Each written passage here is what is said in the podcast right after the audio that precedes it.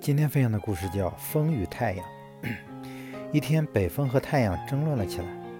他们都认为自己的能量大。太阳说：“万物生长都需要我，我是宇宙的中心，我的能量无人能敌。”北风也不甘心示弱，反驳道：“我所到之处声势浩大，人们见到我都避之不及，我还能发电。”他们两个争论不休。最后，他们看下面有一行人，有一行人。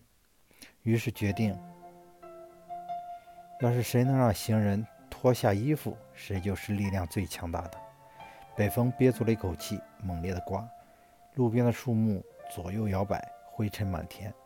那个行人紧扣衣服，急速地奔走起来。北风见此，认为自己还没有使出全部的力量，于是刮得更猛了。行人紧扣的、紧扣着的衣服又被掀起来，他冷得瑟瑟发抖。连忙把衣服裹得紧紧的。北风使出浑身解数，行人不但没有脱掉衣服，反而戴上了遮风的帽子。北风刮疲倦了，太阳微笑着说：“你这样是不行的，还是让我来吧。”说完，他把温和的阳光洒向大地。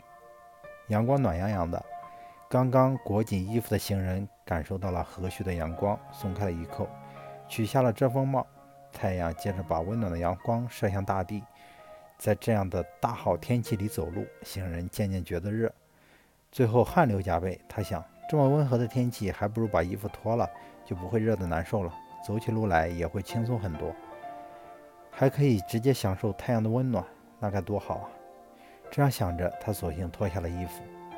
力量的表现方式有很多种，滴水也能穿石，有时温柔比粗暴更有力量。这需要我们在生活中好好把握。